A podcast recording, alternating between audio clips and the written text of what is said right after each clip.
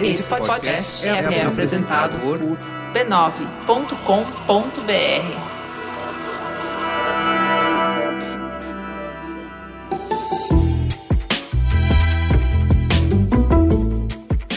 Mamileiros e mamiletes, bem-vindos ao nosso exercício semanal de respeito e empatia. Eu sou a Cris Bartz. Eu sou a Juva Lauer e esse é o Mamilos, o podcast que faz jornalismo de peito aberto. Ó, oh, tá lembrado do recado da semana passada sobre o Bravoz, que é o Encontro Bradesco de Vozes Brasileiras? Hoje a gente veio reforçar o convite para você conhecer esse projeto. Todo dia 20 de cada mês, artistas negros e negras vão falar sobre as vozes que têm e o protagonismo nos próprios negócios. E isso vai rolar por um ano. É muita gente boa para conhecer. É para comemorar a arte, sim mas também para conhecer artistas como empreendedores inspiradores. Vai ter encontro mensal de artistas negros no YouTube, Instagram, no IGTV do banco e um programa especial no podcast Negro da Semana do querido Ale Garcia. Um conteúdo lindo desses garantido por um ano é para comemorar. Vai lá no YouTube do Bradesco conferir mais. youtube.com/bradesco. Bora pra teta? Bora. Teta Senta que lá vem polêmica. O que você pensa quando ouve a palavra desigualdade? Talvez você pense no abismo financeiro que separa pessoas pobres e ricas, ou nas diferenças entre as casas e escolas dessas pessoas. Mas dá para pôr na conta também o quão difícil pode ser acessar o tratamento de saúde de qualidade, a complexidade de achar uma boa moradia em um lugar prático e por um preço viável, o quão arborizada é a região em que se vive, o número de acidentes com a população e a expectativa de vida, mortalidade infantil, a dificuldade de se conseguir um bom emprego, especialmente perto de casa, os obstáculos que se apresentam para consumir qualquer tipo de cultura, dependendo de onde você estiver e quanto dinheiro tem. Fazendo um recorte de renda, como é que está a desigualdade no Brasil? 7,2% da população, a base da pirâmide, com 15 milhões de pessoas, tem 6,6 reais para gastar por dia, enquanto 1% da população mais rica, 1,2 milhões de pessoas, tem 1.824 reais para gastar por dia. Ou seja, a diferença entre a base e o topo da pirâmide é que o que a pessoa no topo ganha é o equivalente à renda de 278 pessoas na base. Isso sem nem falar nas diferenças raciais entre gêneros, econômicas, regionais. No estudo Desigualdades Sociais por Cor ou Raça do IBGE, apontou que homens brancos estão no topo da pirâmide dos maiores rendimentos, segundo dados de 2018. Para cada mil reais recebidos por esse grupo, eram pagos 758 reais para mulheres brancas, 561 reais para homens pretos ou pardos e 444 reais para mulheres pretas ou pardas. Em teoria, ninguém acha isso bonito. A pesquisa O que pensa o brasileiro sobre desigualdade, feita pela Oxfam em 2018, revela que 86% dos brasileiros creem que o progresso no Brasil está condicionado à redução da desigualdade entre pobres e ricos. 84% acreditam que é obrigação dos governos diminuir as diferenças entre muito ricos e muito pobres. Porém, 57% não acreditam que a desigualdade diminuirão nos próximos anos. E a gente tem razão para pensar assim, né? No último dia 16, a FGV publicou o estudo A Escalada da Desigualdade, mostrando que desigualdade social aumenta há mais de cinco anos no país. São 17 trimestres consecutivos de aprofundamento do abismo de condições socioeconômicas. É o período mais longo de alta na concentração de renda dos brasileiros já contabilizado. Do quarto trimestre de 2014 até hoje, a metade mais pobre do país viu a sua renda diminuir 17%. A chamada classe média, que ocupa os 40% do restante, teve perdas de 4%. E os 10% mais ricos, ora, viram sua renda crescer 2,5%. Levando em conta os 1% mais ricos, o aumento ainda é maior, o número chega a 10% de crescimento na renda. O principal motivo para esses resultados, de acordo com a FGV, é o desemprego no país, fruto da crise econômica vivida em 2015 e 2016, que corroeu o poder de compra das famílias. Segundo o estudo, a queda na inflação a partir de 2017 teve função importante para fomentar o consumo, mas como os níveis de desemprego não tiveram o mesmo movimento de queda, a situação não se reverteu na concentração de renda. E aí, como é que a gente enfrenta e combate esse problema? Para responder a pergunta de um milhão de dólares, reunimos três especialistas. E vamos começar apresentando quem está na mesa com a gente. Vamos começar pelo Marcelo Manzano. Muito bem-vindo. Conta para nossa audiência quem é você na fila do pão. Olá para vocês, é um prazer estar aqui. E, bom, eu sou um economista, enfim, alguém que começou a gostar de economia por causa do Plano Cruzado lá nos anos 80 época que eu estava prestando vestibular, assistindo toda aquela confusão na televisão, me apaixonei pelo assunto e desde então não larguei mais, o que é uma espécie de masoquismo, né? As pessoas se apaixonam por cada coisa, né? eu vi o plano boa, cruzado passando na minha frente e falei, nossa, é isso. Quero dedicar minha vida a essa bagunça. Mas é que o plano cruzado naquela época foi um acontecimento, porque a gente estava saindo da ditadura, era um momento de muita esperança, enfim, foi uma mobilização. Eu, na verdade, ia prestar agronomia com o plano cruzado. Outra treta mudei, também, já, outra já treta, sentimos. É. E acabei entrando nessa e nunca mais saí. E, enfim, aí fui fazendo é, graduação, mestrado, doutorado, pós-doutorado e estou nessa até hoje. Sou professor de economia, trabalho, gosto muito de escrever artigos de economia um pouco na tentativa de descomplicar o debate, porque os economistas gostam de complicar, então assim, eu, uhum. eu me esforço um pouco para fazer essa, esse trabalho de, de, divulgação, de escrever crônicas sobre economia. E é isso. E sou pesquisador do CESIT, que é um centro de estudos de economia do trabalho, no Instituto de Economia da Unicamp. Ótimo. Daniel, por favor, se presente. Quem é você na fila do pão? Eu também sou economista. Eu não, obviamente, não estava nem vivo no plano cruzado, mas enfim, eu, eu comecei também. eu comecei também mais na adolescência a gostar de economia, até porque meu pai ele é, ele é economista, né? Então eu gostava muito, por exemplo, de, enfim, escrever e queria até ser jornalista na época, mas aí as discussões com meu pai acabaram ficando muito muito sedutores.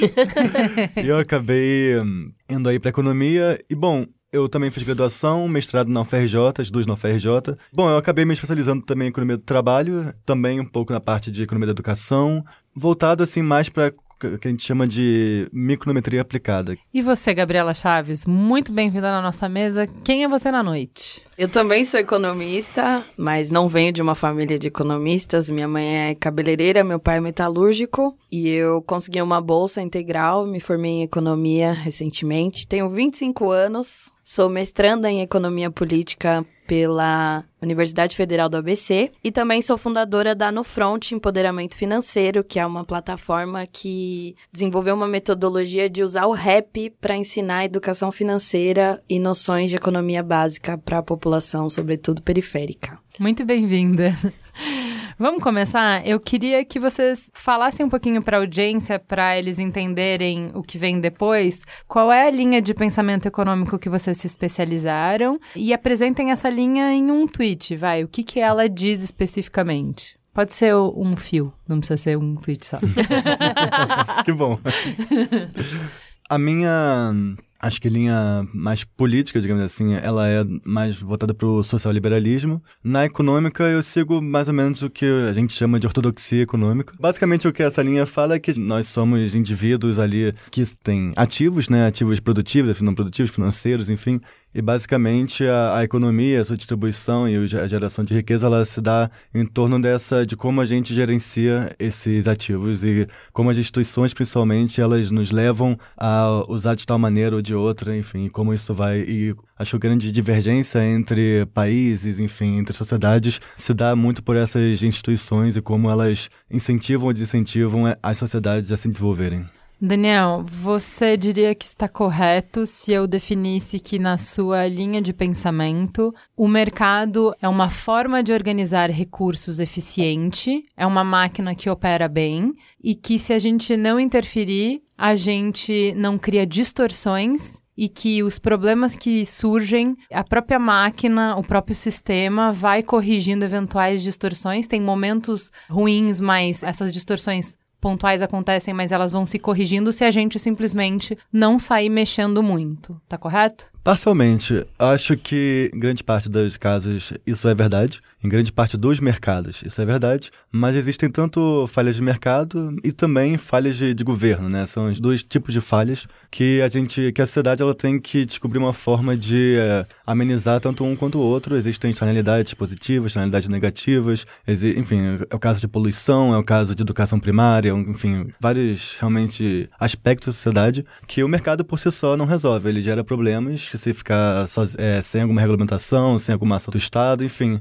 Eu acho que, na verdade, o que vai causar uma sociedade dela se desenvolver propriamente, dela conseguir encontrar prosperidade para a grande maioria da sua população, é justamente como as instituições ali do. Aí eu posso falar de governo, posso falar de cultura, posso falar de, enfim, instituições de ensino, enfim, instituições em geral, elas operam e como elas foram construídas ao longo do tempo de modo a atender a população ou de modo a extrair recursos dessa população.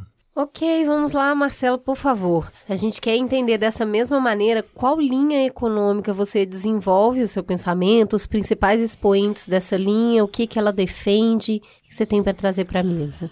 Então, até pela origem né, de onde eu venho, de onde eu sempre estudei, eu estudei economia da Unicamp, que é chamada Escola de Campinas, que é uma linha de pensamento um pouco né, chamada heterodoxa, meio não, não faz parte do mainstream, da corrente dominante no Brasil, mas é uma linha que tem como principais referências teóricas o pensamento de Marx e Keynes faz uma leitura que considera a obra do Marx e do Keynes como é, definidoras da reflexão econômica. E na verdade que até parte do princípio que a economia nem é uma ciência. A economia, na verdade, é algo do, no campo da ciência política, é uma disputa de narrativas que está muito mais próxima da história, né? Enfim, nessa perspectiva, a gente considera que o grande tema, o grande problema, a grande questão é o desenvolvimento econômico, que, um desenvolvimento na, no capitalismo, a gente está discutindo capitalismo, um desenvolvimento que seja capaz de incluir a todos. Né? E a primeira forma de inclusão, que o Keynes vai colocar isso na sua grande obra, é o pleno emprego é a busca pelo pleno emprego. E uma, um entendimento de que as forças de mercado, deixadas ao seu bel prazer, ou seja, se houver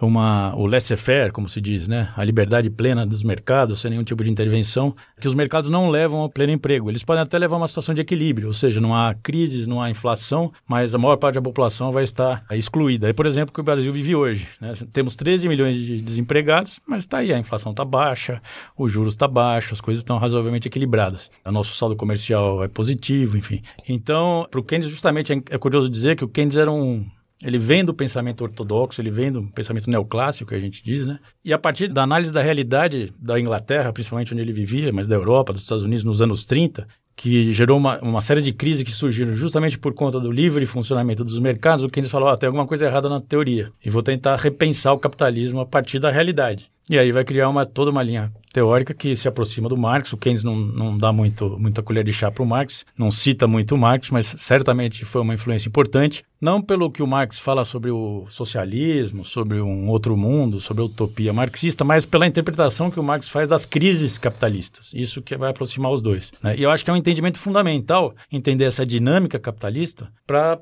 poder sugerir, discutir políticas econômicas inclusivas que gerem emprego, que gerem inclusão, redução da desigualdade, enfim. Né? É e essa linha de pensamento, ela já foi aplicada em alguma sociedade? Que frutos ela trouxe? Quais as dificuldades de implementação dela nos lugares onde elas mesmas surgiram, né, esses pensamentos econômicos? Pois é, o keynesianismo, eu, eu diria que é o grande exemplo de sucesso na história do capitalismo. E o melhor momento da aplicação do keynesianismo é o período do pós-guerra, pós-segunda guerra mundial, chamado Anos de Ouro, né, o Golden Age, é, quando essas políticas foram implementadas, principalmente nos países europeus, com a implantação do estado de bem-estar social, né, quando os, os, níveis de desigualdade reduziram barbaramente, a prosperidade econômica foi muito clara, houve ganhos de produtividade, quer dizer, ganhavam os setores capitalistas, o lucro crescia, a produtividade crescia, os salários cresciam. Esse foi o momento keynesiano da história, durou cerca de 30 anos, né, do final da Segunda Guerra até 1970, mais ou menos. Depois esse mundo ruiu, essa lógica foi se desfazendo. E, num certo sentido, isso permaneceu ainda forte nos países da Escandinávia com alguma flexibilização, mas até hoje a Escandinávia é, é, segue um modelo muito parecido que o Keynes propunha. E eu diria que num outro extremo, recentemente a China adota algo muito parecido com o que Keynes defendia do ponto de vista da economia. O Keynes era um liberal na política, a favor da democracia. Da... Então, é claro que nesse aspecto a China é diferente, é um outro sistema político. Mas do ponto de vista econômico, a gestão né, da política econômica, do, das principais variáveis econômicas, a China faz muito, copia muito, se inspira muito, reflete muito o que o Keynes propunha. E você, Gabriela, qual a sua linha? Eu adoto uma vertente que é da literatura marxista, marxiana, É, e eu acho importante desmistificar isso. A gente está no momento do Brasil em que essa Você é comunista, você quer pegar a minha casa? Não, é não, não tô Você quer destruir a minha empresa? momento. Por exemplo, eu tenho uma empresa aqui. Não, tá tudo bem. Pode ter empresa? Tá tudo bem, tá tudo bem. Tá. Obrigada, viu, Gabriel? Assim, fica tranquila, sua casa não será meu carro, você vai dar o não meu vou carro? tomar, não vou tomar Não? seu carro, Tá bom, não obrigada, vou fazer uma. Eu acho que existem muitas místicas em torno da produção marxista e eu gosto sempre de retomar uma coisa que eu vi na primeira semana de faculdade, que foi a gente não vai estudar sobre o comunismo e o socialismo em Marx. A gente vai estudar a elaboração dele sobre o capitalismo. Ele escreveu muito mais sobre o capitalismo do que Como é o sobre nome do livro dele mesmo, Gabriel? O Capital. Obrigada. Então, Marx escreve muito mais sobre a sociedade capitalista, como funciona e se reproduz essa sociedade, do que sobre modelos de sociedade alternativa, tal como tentam colocar de uma forma até desonesta, quando, enfim, subjugam a produção marxista dessa forma. A teoria marxista, ela surge como uma resposta para a economia clássica da época, sobretudo os mercantilistas, pensando aí em problematizar algumas coisas que estavam já colocadas. Então, vou te dar um exemplo. Para a visão neoclássica, a economia ela funciona com base na troca de equivalentes. Essa é uma premissa. Então, se você vende a sua força de trabalho e uma empresa te paga, essa é uma troca justa, porque você está recebendo um salário para trabalhar um número de horas para um determinado empresário, certo? Nós dois atingimos o nosso fim. Exatamente. O seu fim era produzir alguma coisa e você precisava de ajuda, o meu fim era ter um capital financeiro para poder comprar coisas que eu queria. Então, nós dois conseguimos o que a gente queria, tá todo mundo feliz, ganha-ganha. Exatamente. Mas tem uma dimensão aí que é a gente pensar o que que te leva a querer vender a sua força de trabalho enquanto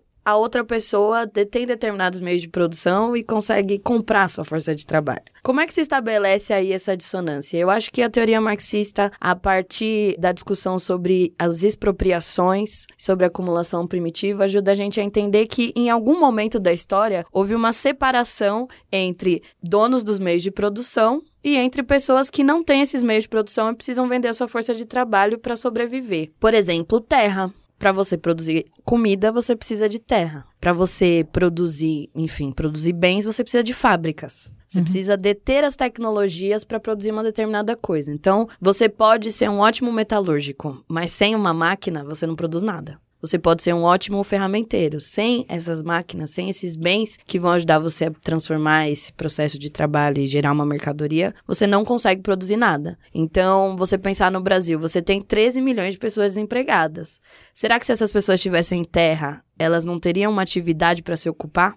E a gente conseguiria repensar aí a questão da fome e da miséria. Mas você tem uma concentração de terras muito grande e essas pessoas que são donas dessa terra decidem quando e quanto vão produzir. Essa determinação ela não é de interesse social, ela está relacionada ao desejo de uma determinada pessoa. Então, pensar a economia a partir da economia política e do marxismo, a gente questionar um pouco essa estrutura de trocas iguais e pensar, por exemplo, que existe uma desigualdade nessa própria troca do salário. Porque você está vendendo a sua força de trabalho por um valor que é o valor socialmente determinado para você receber. Mas se você for parar para pensar no valor agregado que você produz naquela jornada de trabalho, você não vai se apropriar de todo esse valor produzido. Chama Então, mais-valia? Mais valia, exatamente. Eu Esse li esse conceito. livro aí. Bom escrever. Exato. Então, a ideia é assim, quem se apropria do valor produzido na sociedade? Uma outra coisa que eu discuto muito também na literatura feminista, a gente pensar essa questão do trabalho reprodutivo, que a produção de valor ela tá tanto numa esfera produtiva da economia, que é onde a gente vai e vende a nossa força de trabalho pelos salários, mas também tem uma dimensão que é do trabalho não remunerado realizado diariamente no interior dos lares. Então, a gente está falando de uma sociedade que tem uma separação entre a esfera pública, que seria a esfera produtiva, e a esfera privada, que seria a esfera improdutiva, né? Quando a gente vai pensar na definição de trabalho, o trabalho ele é toda ação intencional com o objetivo de transformar alguma coisa. Então, como que o trabalho de uma mulher alimentando os seus filhos não é um trabalho? Como que o trabalho de limpar uma casa não é um trabalho? Como que o trabalho de cuidar dos idosos não é um trabalho? né? Então, na prática, eu acho que a teoria marxiana ela traz um questionamento muito grande sobre a origem das desigualdades e um questionamento sobre a concentração de renda, entendendo, gente, 1% do Brasil gera 20% da renda nacional haja livre mercado para dar conta de tamanha assimetria. É importante a gente entender que quando a gente está questionando e elaborando a questão da, da propriedade privada, não é você que tem lá um apartamento financiado em 30 anos. A gente está falando de pessoas que têm latifúndios sendo transferidos a gerações há séculos por determinadas famílias, que são um número muito pequeno de famílias. Então, quem determinou que essas famílias concentrem toda essa renda? Quem determinou que quase o centro-oeste do Brasil inteirinho seja ali fatiada em meia dúzia de famílias? Quem determinou que esses latifúndios fossem construídos? Porque isso é importante para que a gente volte para a sociedade e veja, por exemplo, que a luta e a reivindicação da população negra e da população indígena tem o seu fim histórico. Não houve momento no Brasil em que a gente fez uma reforma agrária para falar, ok, precisamos reequilibrar, rebalancear essa dívida histórica que foi feita no período da colonização e da escravidão. Então, eu acho que basicamente, no que tange a propriedade privada, essa linha teórica, ela traz uma discussão muito grande que é como é que a gente consegue distribuir renda, como é que a gente consegue pensar a redistribuição dessa concentração não só de renda, mas também da propriedade. E aí não é o seu apartamento na Coab financiado. A gente está falando aí de grandes latifúndios de terra. E na esfera do trabalho reprodutivo, a gente tem uma discussão a ser feita socialmente que é sobre o valor do trabalho que acaba refletindo no valor social. Então, essa teoria feminista marxista, ela vai entender que a subjugação da mulher, ela vem muito pela ausência do salário. Então, o fato da gente ser empurrada para estar tá aí num trabalho que não tem salário impede a gente de alcançar uma série de lugares da economia e coloca a gente numa situação de subjugação. Eu acho que essas discussões elas são fundamentais para a gente aprofundar e complexificar tanto a discussão da desigualdade e na desigualdade num sentido universal, mas também a discussão da desigualdade de gênero, da desigualdade racial, que são produtos da sociedade capitalista. Sempre falo que a gente tem a sensação que o capitalismo sempre foi assim e sempre vai ser assim. Mas não é assim.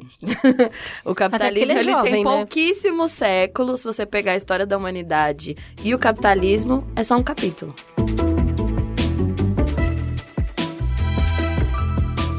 Então vamos lá, agora que a gente já entendeu o que, que, mais ou menos cada um pensa, como cada um pensa, e qual é a diferença de pobreza e desigualdade em termos de impacto social? A desigualdade provoca revolta. Né? Então a violência muitas vezes aparece nas sociedades desiguais e não na sociedade pobre. Quando todos são pobres, não há revolta. Uma, uma tribo indígena todo mundo é pobre, tem, não tem bens materiais, todo mundo vive com um padrão muito similar. A desigualdade é baixíssima. Eles não se revoltam um contra os outros. Países que têm muita desigualdade, em geral, são países que geram violências. E aí o conflito social tende a ser muito maior, né? Então eu acho, claro, para aqueles que apostam na meritocracia como grande motor da sociedade, a desigualdade é bem vista, porque é, seria um estímulo para que aqueles que estão embaixo é, se qualifiquem, se, enfim, né, trabalhem para subir as escalas né, na escala social. Mas eu, sinceramente, é, não acho que essa é uma perspectiva. O mundo, eu acho que não mostra é, casos de países desiguais que tenham sido bem-sucedidos. Bom, na minha linha, assim, é uma coisa interessante que, enquanto a Gabriela estava falando, a gente vem de visões né, econômicas muito distintas, mas há, há muitas concordâncias no que ela falou. Na verdade, muitas concordâncias, mais do que discordâncias. Eu acho que a gente vai discordar muito na leitura mesmo do, dos processos, na leitura da, de como são os mecanismos ali para lá e para cá, mas praticamente tudo que ela falou da, das elites, da coisa do, do, latifúndio, enfim, de como a gente. Concentração até, de riqueza concentração. e como isso interfere nas relações depois das pessoas, né? É, claro. Inclusive, também essa questão do trabalho não remunerado das mulheres é uma coisa é, importantíssima de ser atacado, uma coisa que traz um impacto muito grande, não só para a desigualdade, mas para o próprio desenvolvimento do país.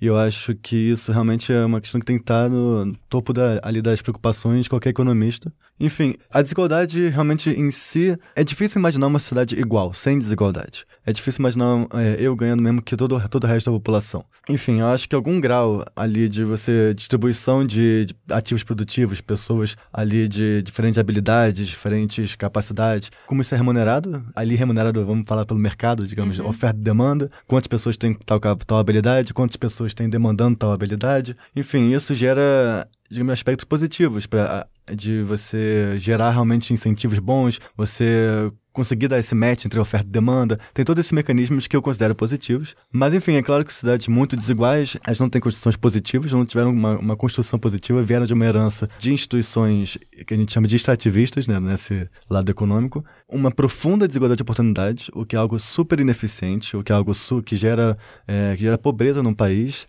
Enfim, e que realmente você cria justamente aquela desigualdade mais injusta, que é quando você está muito distante do outro em termos de renda, de poder, enfim, porque você teve azar, porque você nasceu na família errada. A grande literatura dos últimos 20, 30, 40 anos, é, ela coloca a desigualdade no centro do debate e acho que tem que estar. né? Então, até aí a gente, todo mundo concorda, desigualdade é ruim, desigualdade é perniciosa para a sociedade, ela é perniciosa economicamente. Acho que enquanto sociedade tem um, um ponto que é eu estava ouvindo um podcast também tem tempo, eles estavam citando um estudo acadêmico que acho que fizeram com macacos para mostrar como a desigualdade não é só ofensiva pra gente. Ela em si parece que é, é uma coisa que é inaceitável. Então, sei lá, fazer um experimento, se o macaco eh, jogasse a bola ou corresse ou se pendurasse, ele ganhava uma banana. Três macacos aqui, cada um ganhava uma banana, faz a micagem, ganha uma banana. Ok, todo mundo feliz, todo mundo fazendo micagem e ganhando banana. Na próxima rodada de exercício, estão os mesmos três macacos que ganharam uma banana e ficaram super felizes e continuaram fazendo a micagem.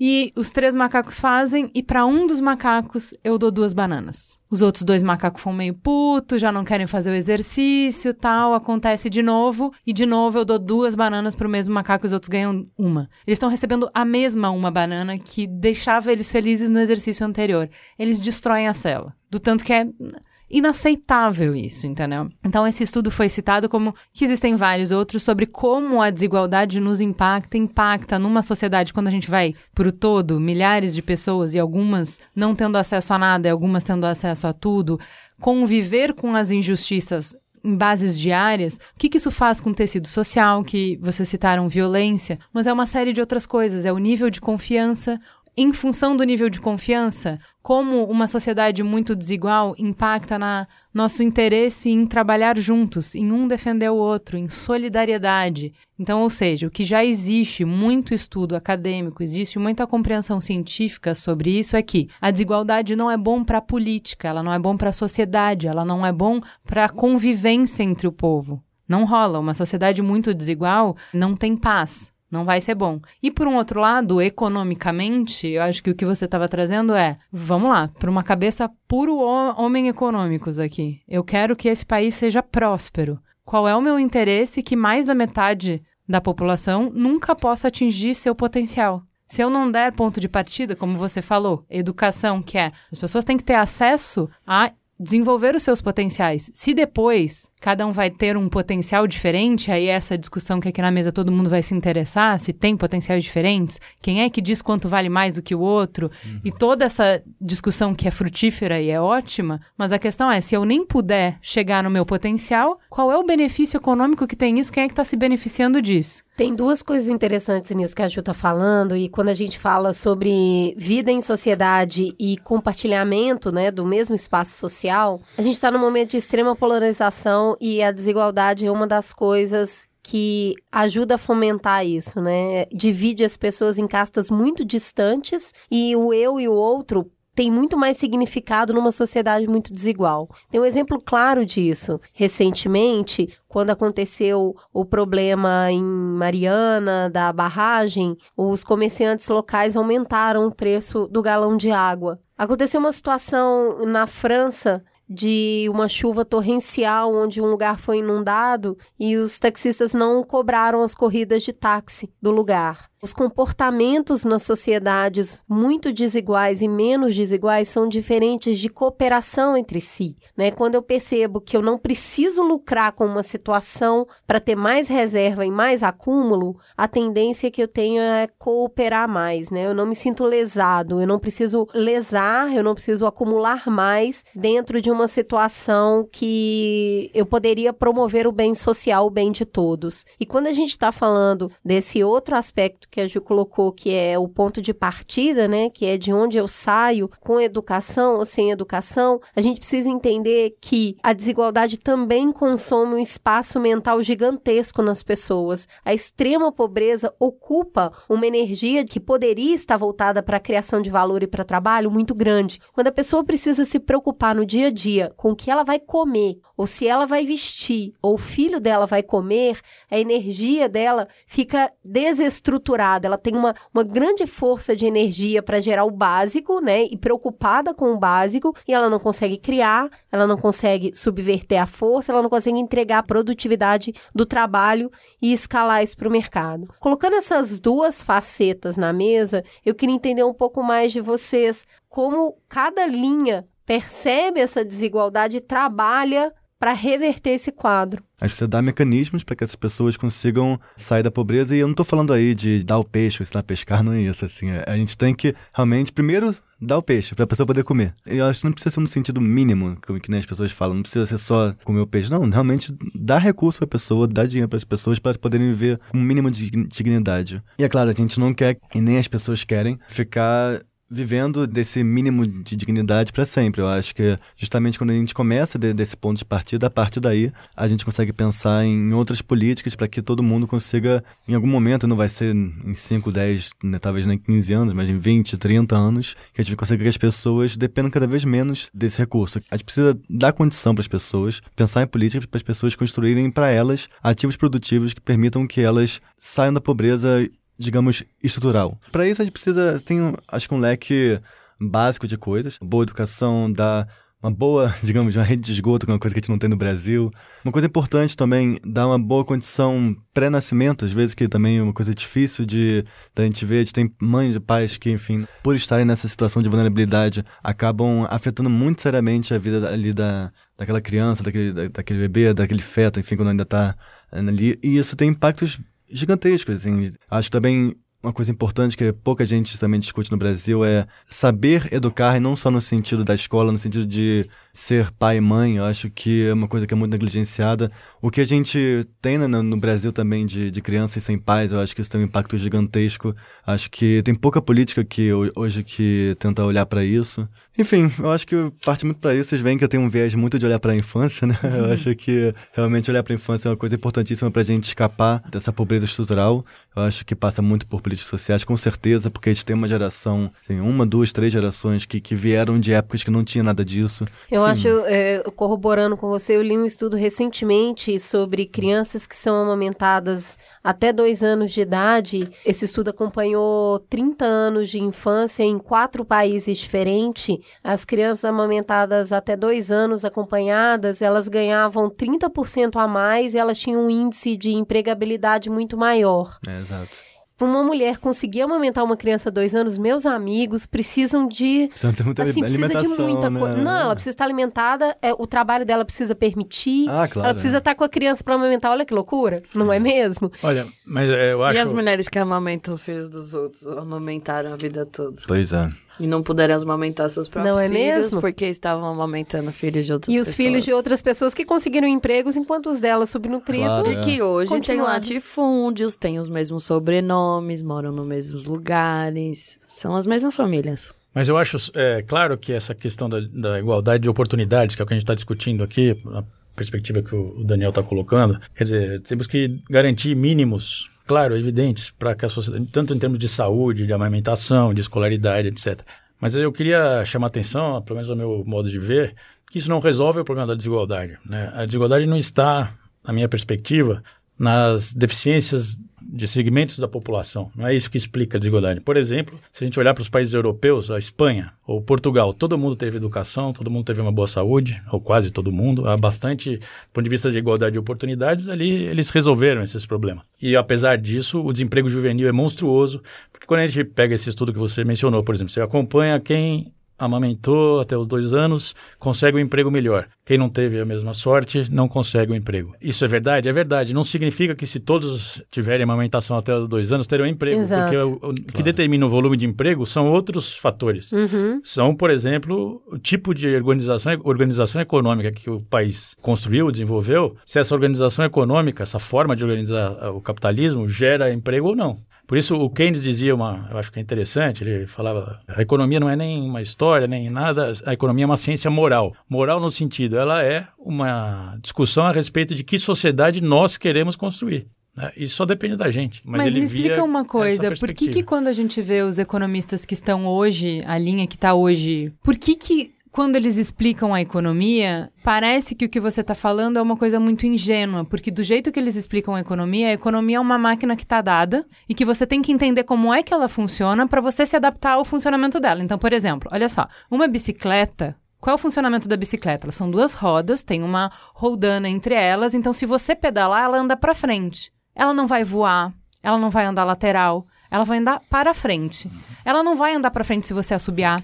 Ela não vai andar para frente se você desejar muito. Ela não vai andar para frente se tiver um acidente ali na frente. Então, por necessidade, ela anda. Ela só anda para frente se você pedala. Do jeito que o Guedes explica economia e do jeito que essa escola explica economia, é assim. Eu entendo que você acha importante que tenha que ter saúde para as pessoas. Eu entendo que é importante que tenha moradia digna para as pessoas. Eu entendo. Tem um monte de coisa que é importante. Mas como é que as coisas funcionam? Não só não é assim. Não é na base do desejo, não é na base do que é importante. A regra do mercado é juros, taxa Selic, reserva, endividamento público, uma série de linguagens e uma série de determinantes que nem apareceram na conversa até agora. Sim. Por que, que existia esse descompasso entre o mundo que me explica economia e o que você está falando agora? Então, acho que é, é ótima essa sua observação. É, de fato, acho que uma diferença, eh, talvez, entre esse, esse pensamento ortodoxo, que a gente chama, né? É que ele parte de uma premissa de que há uma certa ciência econômica como se fosse uma ciência natural. Com regras naturais. É um pensamento dedutivo que parte do abstrato e tenta encaixar a sociedade nessa lógica, nesse modelo abstrato. E se a sociedade não encaixa, se a economia real não encaixa, é porque alguma coisa está errada na economia real e não o modelo. Né? Essa é uma diferença. Quer dizer, a outra, na, na outra perspectiva, a economia é o que conseguiremos fazer dela. Você falou do- da taxa de juros, acho que é muito interessante, porque, por exemplo, no Brasil, o Brasil é o maior pagador de juros do mundo nos últimos 20 anos. Desde 1994, a gente pagou as maiores taxas de juros nos nossos títulos públicos, o que significa uma. Se o nosso sistema é desigualdade, esse é o principal promotor de desigualdade no Brasil nos últimos 20 anos. Né? E todos os governos, de qualquer cor que seja, mantiveram essas taxas muito elevadas. Ainda hoje, apesar de estarmos mais baixos, estamos pagando aí a oitava taxa mais alta do mundo. Ora, e por que pagamos essa taxa de juros? Porque há um, Primeiro, há um pra quem, sentimento... né? Sim, É, porque quando quem? você fala que isso é desigualdade, é por quê? Porque a gente não tá pagando pra dona Jurema, a gente não tá Exato. pagando pra Cris. A taxa de juros, ela é paga pra pouquíssimas pessoas. Para quem tem riqueza acumulada. Porque É. para você receber o juros, você tem que ter necessariamente riqueza acumulada que você aplicou em títulos que rendem juros. Mas por que, que a taxa de juros é paga nesse patamar? Isso é uma discussão que o Brasil não aceita. É que no, no debate econômico brasileiro isso não aparece, ou aparece de maneira muito marginal. né? É como se isso fosse uma lei da natureza. Essa é uma regra que tem que ser assim, são os mercados que determinam é a oferta e demanda, e o governo simplesmente tem que cumprir. Então, por exemplo, na contabilidade pública brasileira, há o tal do superávit primário e o superávit nominal. A diferença é, no primário é tudo aquilo que o governo precisa pagar. Aí ele pode ter saldo, ou saldo positivo ou saldo negativo. E o que ele vai fazer com esse saldo? Pagar os juros. E ninguém questiona se aqueles valor que se vai pagar com juros, que é, o maior, é a maior despesa pública no governo brasileiro, ninguém questiona se isso é justo ou não. Ninguém questiona se esse patamar é razoável ou não. Ou se se questiona, não se dá atenção a isso, porque se parte de uma perspectiva de que a economia é uma ciência que segue regras muito rígidas é, né, Só- fixas. Só um ponto, é, você- o que você falou tá certo, ao longo dos anos isso foi verdade, mas hoje já não é mais. A gente não, não é, como você falou, a oitava, é, a oitava economia com maior juros, a gente tem aí sete na frente e também não é o maior fator de despesa hoje, de, os juros. Sim, Você né? pega a Agora- Mas e Previdência, a por exemplo, ausência é de bem mais. questionamento continua ou não? Não, continua. Eu acho que assim, entre economistas, todo mundo se questiona por que te paga juros tão altos, inclusive ortodoxos. Assim, acho que a gente vai discordar mais das causas, mas certamente é, uma, é um debate que, que, se coloca que todo mundo tenta responder. Mas enfim, é só o ponto é que atualmente os juros mesmo no Brasil, ainda que muito elevados, ainda que muito. A gente está com patamares bem, bem mais razoáveis do que até pouco tempo, até pouco tempo atrás. É verdade, é. não só para esclarecer, é verdade, mas por uma questão muito circunstancial que eu associo muito ao, ao buraco que a gente está afundado. a economia está tão. É... Não, isso também tem, tem, tem exatamente, está tá dentro tá da questão. parada é... que os juros pôde baixar para um patamar inédito. Mas se a gente for crescer 3% ao ano, você acha que os juros vai subir muito? Eu acho que talvez com essa fuga de capital que a gente está assistindo, talvez já suba então, antes de crescer. Mas eu acho que o ponto central que eles estão discutindo em Economic Case é a gente pensar que são decisões políticas. É uma decisão política.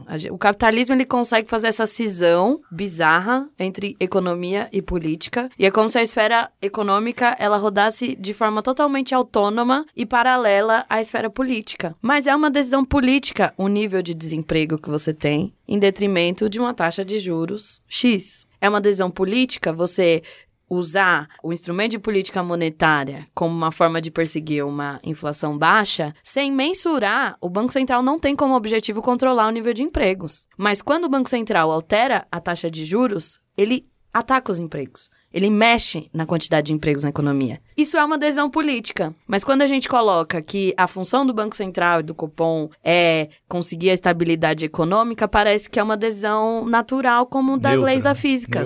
Então, a economia tem sido muito tratada nesse lugar como da física, sabe? A gravidade é a gravidade aqui, na China ou isso, nos Estados Unidos. É Mas em dizer. termos econômicos, não é assim porque a gente está falando de relações sociais.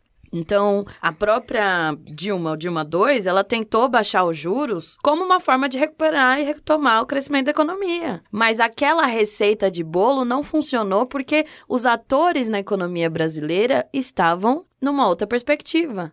Então, por mais que a receita de bolo seja, você abaixa a taxa de juros, você consegue aumentar a quantidade de dinheiro na economia, consegue aumentar o nível de investimento, mas assim, não funcionou porque a gente está falando de uma economia que funciona à base de pessoas. E, aí eu concordo muito na fala dele de que a gente está falando de ciências econômicas, porque a economia ela não é precisa como a matemática e a física, que você fala 2 e 2 são 4. No caso de uma política monetária, a taxa de juros e o efeito disso sobre os agentes da economia depende muito da conjuntura, depende muito do ambiente externo, depende muito de uma série de fatores que não são precisos como a matemática. Atores políticos, pessoas, né? É, eu acho e, economia... e organizações Sabe, também. Eu queria partir para um, uma coisa mais objetiva. Quando a gente traz esse assunto de desigualdade para a mesa hoje, a gente tem esse relatório mostrando que a gente está justamente como você falou, desde a Dilma, então não é uma coisa dos Chicago Boys. Desde a Dilma a gente vem acumulando o crescimento da desigualdade num país que já era desigual. E o maior fator, o fator mais importante para formar essa desigualdade é apontado nesse estudo como sendo o desemprego.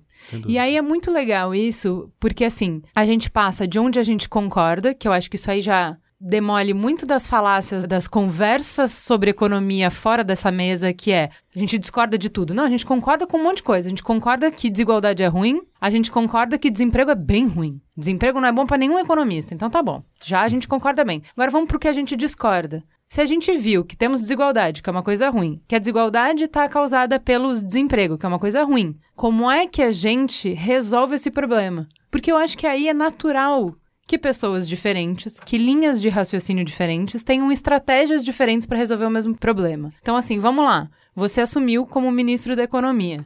Como é que você, Gabi, vai dar jeito nesse desemprego desse tamanho? Não tem como a gente ter uma receita de bolo, até porque se eu tivesse essa receita, não estaria aqui. Estaria, estaria lá em outro lugar, estaria em Brasília, ou no Banco Mundial, estaria em outro lugar, né? Eu acho que, e aí tem um fundamento da teoria keynesiana, que é a ideia do multiplicador. E essa ideia do multiplicador ela é importante para a gente entender esse momento de recessão. Então, cada vez mais a gente tem mais gente desempregada, essas pessoas vão consumir menos, as empresas vão produzir menos, se as empresas produzem menos, elas vão demitir mais pessoas. E aí você cria esse espiral para baixo, onde a economia cada vez produz menos. Tem uma economista que é a Laura Carvalho, eu gosto muito da Já proposta dela. Aqui, Exato. Eu gosto muito da proposta dela de retomada do crescimento através do combate às desigualdades. Então é você pensar que através desse mesmo efeito multiplicador, você tem uma renda inicial, ela tem a capacidade, um real gasto pelo governo tem a capacidade de se multiplicar na economia, multiplicando essa renda. Então eu acho que é fundamental a gente retomar uma agenda de combate às desigualdades, mas pensando também num combate mais estrutural às desigualdades. A gente nos últimos anos a gente teve políticas de distribuição de renda direta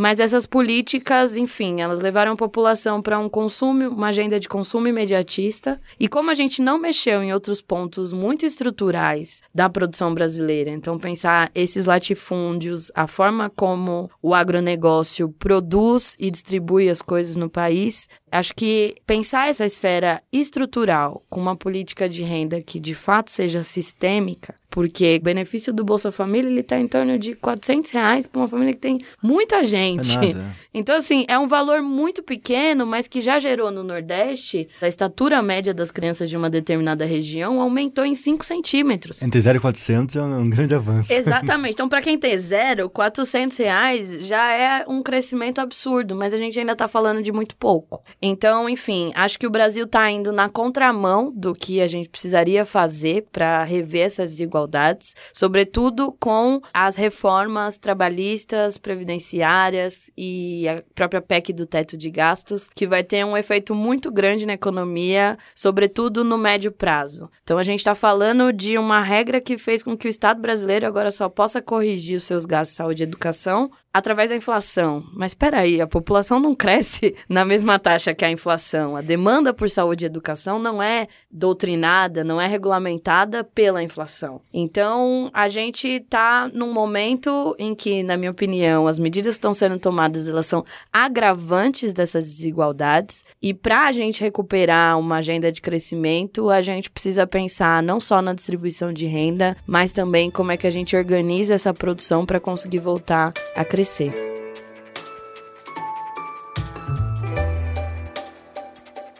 Mas, Daniel, você é o Guedes aqui na mesa. Não, não sou. Me explica aqui.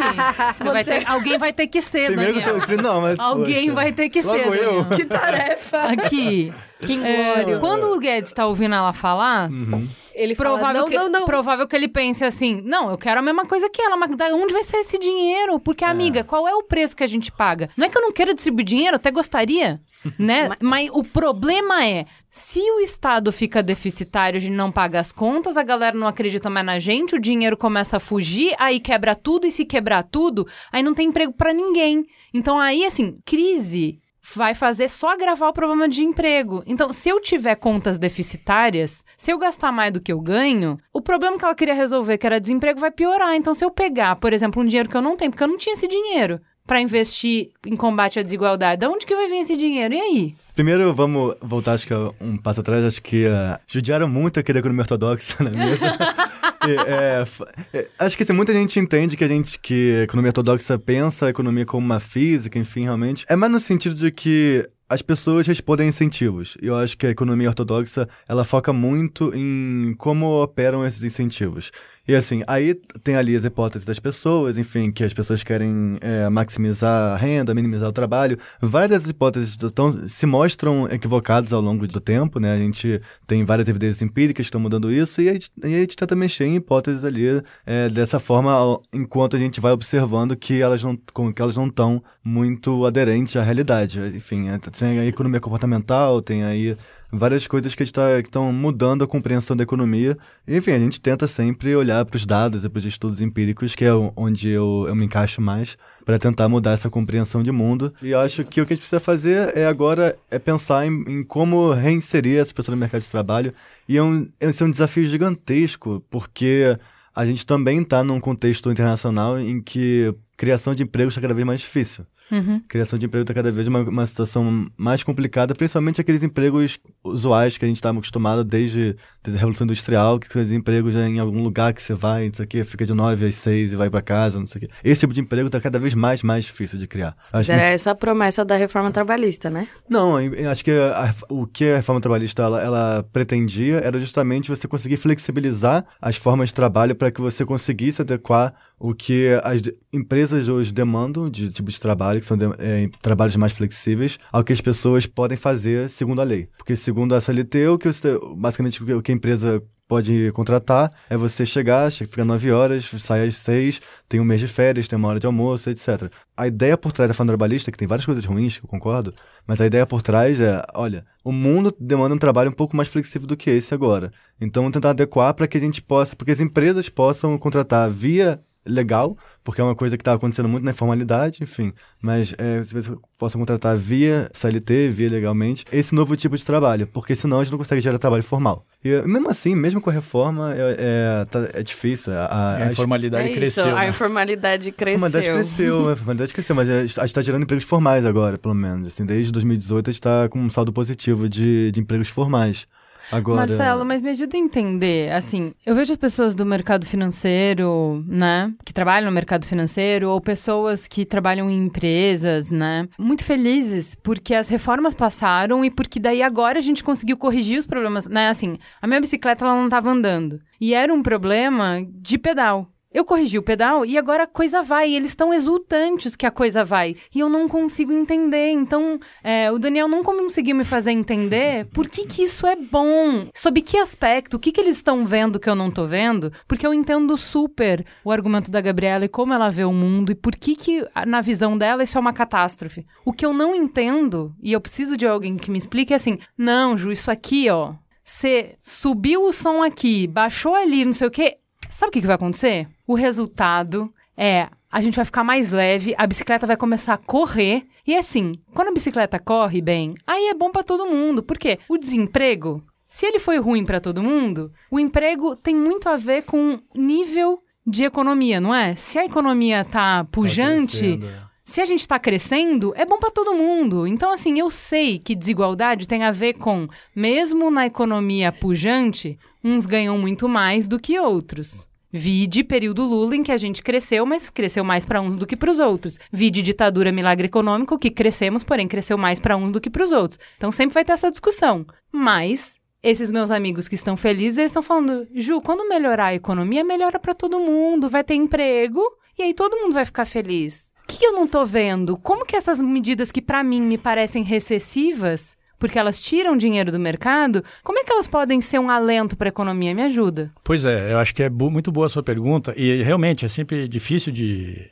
discutir sobre isso, de pensar sobre isso, porque na verdade tem duas abordagens básicas. Uma é de que a gente tem que cuidar da economia do ponto de vista da órbita da oferta. O, o pensamento do Guedes, do pessoal da ortodoxia econômica, é que você tem que melhorar as condições de oferta. Então, as- os custos trabalhistas, a flexibilidade. Se você resolver os problemas, os gargalos na oferta, os, agentes econômicos, os, os capitalistas vão eh, se sentir motivados, vão ter mais condições de expandir a sua produção, a sua empresa, e isso vai levar a investimentos, a economia vai se movimentar e a demanda surge como consequência desse processo. A perspectiva heterodoxa, keynesiana, parte do outro ponto de vista. Quer dizer, o, o que é preciso é garantir demanda. É só no momento que você fizer a gestão da demanda, sinalizar ao empresário que vai haver demanda para ele expandir a produção, é que ele vai se movimentar efetivamente. Então, dando um exemplo concreto, né? É, se você tem uma empresa de ônibus, por exemplo, você contrata motoristas de ônibus. Se o custo da mão de obra desse motorista baixar, não precisar mais pagar férias, 13 terceiro, ele, o motorista vai trabalhar sete dias por semana, você vai continuar contratando um motorista para cada ônibus. Se não houver mais necessidade de ônibus, porque a demanda não está crescendo, você não vai contratar mais ninguém. Você só vai... Bom exemplo, porque é o que ela estava puxando aqui da reforma trabalhista. O Guedes disse: se eu baixar o valor que eu pago para o motorista de ônibus, eu vou sair contratando 100 motoristas de ônibus. E o que você está dizendo é: não, gato. Não. É o seguinte: se eu gerar uma demanda para você colocar 100 ônibus na rua, se é 5, se é 10 o valor da- do salário dele, você vai pagar porque você vai ganhar mais dinheiro em cima disso. Exato, exato. E a, e a história econômica mostra isso. Quer dizer, os Estados Unidos, o, o New Deal, é uma, é um, foi um plano de gestão da demanda. E aí entra o papel do Estado. Eu Essa é uma gosto outra tanto discussão. desse exemplo do ônibus porque a demanda por transporte coletivo em São Paulo baixou, né? Casou. É, E aí teve- te- a Uber, a Te-. Não, teve um grande estudo sobre isso, né? Por que tem ônibus um pouco mais vazio e tudo mais. Você que tá aí espremido no ônibus, não é com você que eu tô falando. Mas de uma maneira geral tem sim esse estudo que baixou a demanda por transporte público em São Paulo, é, acúmulo, né? Transporte público em São Paulo e se deve muito à crise. Essa pesquisa está diretamente ligada ao aumento dos desalentados. Então, se as pessoas nem se movimentando para procurar emprego estão, elas não estão em trânsito pela cidade. Dúvida. Isso diminui. Então, é justamente matar a demanda, É. que é o que você está falando. Então, eu acho que uma coisa importante da gente refletir quando estamos tratando desses temas, tem um, um embate, um fla-flu, que muitas vezes é levantado, Estado versus mercado. Eu acho que a gente tem que partir da perspectiva que não é um contra o outro. Quer dizer, o Estado é uma importante ferramenta para promover o mercado, para expandir né, a demanda e, com isso, atrair os investimentos privados. É esse o esforço, esse é o segredo da. Né? Se a gente ficar imaginando que há uma disputa por recursos, que é uma perspectiva equivocada, porque os recursos surgem no processo, eles não existem antes. Né? Essa também é uma outra discussão econômica que vai lá, remonta ao século XIX. Mas se os recursos são criados no processo, o importante é que haja uma simbiose, que o Estado esteja articulado de tal forma que ele induza a expansão da produção. E ele vai fazer isso, a principal ferramenta é reduzir o grau de incerteza, porque o, o capitalista, o empresário, qualquer um que já foi empresário, eu já tive lá a minha pizzaria, qualquer um que já foi empresário sabe o, o- o receio que é você investir, comprar uma máquina, construir um novo forno. Você não sabe em quanto tempo você vai poder reaver esse dinheiro. E se a economia é muito instável, você não se mexe. Então, cabe ao Estado resolver essas incertezas, dirimir essas incertezas. E como é que o Estado faz isso? Muitas vezes realizando grandes projetos que não precisa ser o Estado executando, licenciando serviços, concessões, É, tá contratando com serviços. isso, claro. Então é preciso administrar a demanda. Acho que essa é a grande diferença. né? O Paulo Guedes odeia administrar a demanda. Ele tem ojeriza disso. Mas por, por Mas incrível por que quê? pareça, Qual que agora é que qual ele que é o percebe. argumento para isso? Não, Porque ele acho- parte da premissa de que o que precisa é deixar os empresários, a oferta, quem está ofertando, o mais livre possível, o mais leve possível. Então, com menos imposto, com custos mais baixos, com burocracia menor.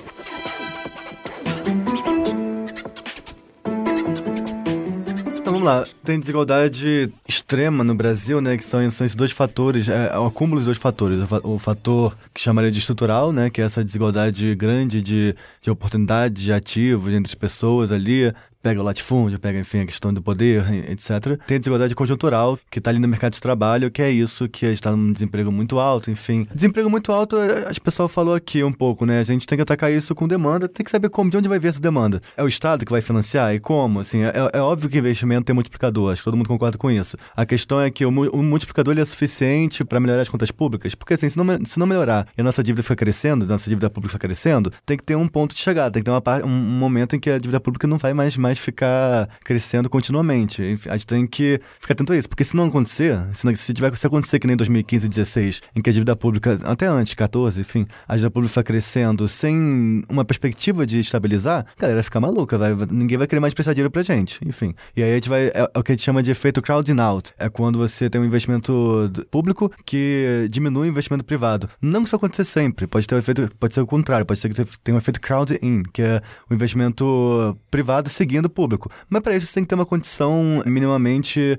estável da, da dívida pública, pelo menos na, na perspectiva lá para frente. Eu acho que é esse o grande problema. Isso é o desemprego. Agora, a questão estrutural é, cara, vamos lá, vamos botar imposto sobre, sobre renda, vamos botar imposto sobre riqueza, imposto sobre herança, imposto sobre, enfim, acabar com as reduções do, do imposto de renda, que são, acho que, o maior subsídio à, à classe média alta que, que eu conheço na história. Poucos lugares no mundo tem um negócio como, como esse, assim, de você, ah, você tem direito à escola pública, mas quer, quer, quer usar privada? Tudo bem, a gente tira do seu imposto de renda, não tem problema. É um negócio que, ao meu ver, é totalmente maluco. Você tem direito ao SUS, SUS super caro, mas se quiser sa- saúde privada, a gente tira imposto de renda, não tem problema. Enfim, eu acho isso absurdo. Imposto sobre herança tem que ser lá, vamos bota aí, 40%, 50%, não, não tem nenhum problema com isso. É, imposto sobre grandes fortunas tem que ver como é que vai ser operado, porque é muito fácil de evadir capital. Eu sou muito a favor de imposto sobre capital físico, né, que é o, a propriedade, imposto sobre propriedade. IPTU é um negócio que no Brasil nunca conseguiu arrecadar muito IPTU, é um negócio impressionante isso. É, coloca imposto sobre poluição, acho que é uma coisa que também falta muito no Brasil. A gente tem uma grande externalidade negativa que é a. Eu tô um pouco Ah. confuso com a sua ortodoxia. Você tá falando muita palavra imposto, eu tô muito incomodada. Não, porque, mas por que, que precisa de imposto? A gente precisa de imposto para tirar sobre o consumo, a gente precisa ti- tirar imposto sobre esses impostos que, que recaem sobre a população mais pobre. Enfim, eu- o que eu tô falando não é pra gente só aumentar a carga tributária, até acho que tem que aumentar. Eu acho que a gente tem que sair de a estar hoje de 33%, 34%, ah, bota pra 36%, mas nem que seja.